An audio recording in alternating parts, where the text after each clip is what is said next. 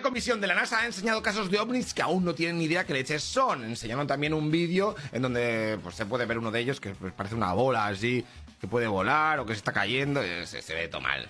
Pero bueno.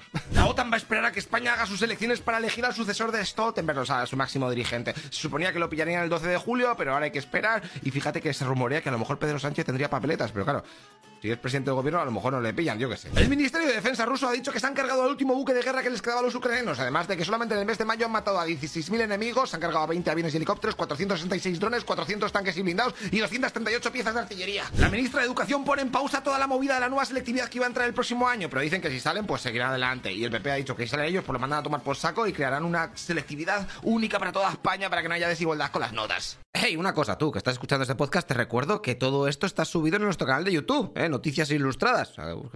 Y lo verás con vídeo, eh, que va a molar más. Aunque si tienes que trabajar y lo quieres en podcast, pues en audio, pues así está bien. Pero bueno, así vienes y me ayudas un poquito. O en, metes una mano con Patreon, ¿eh? que todo esto es un pateo de la leche.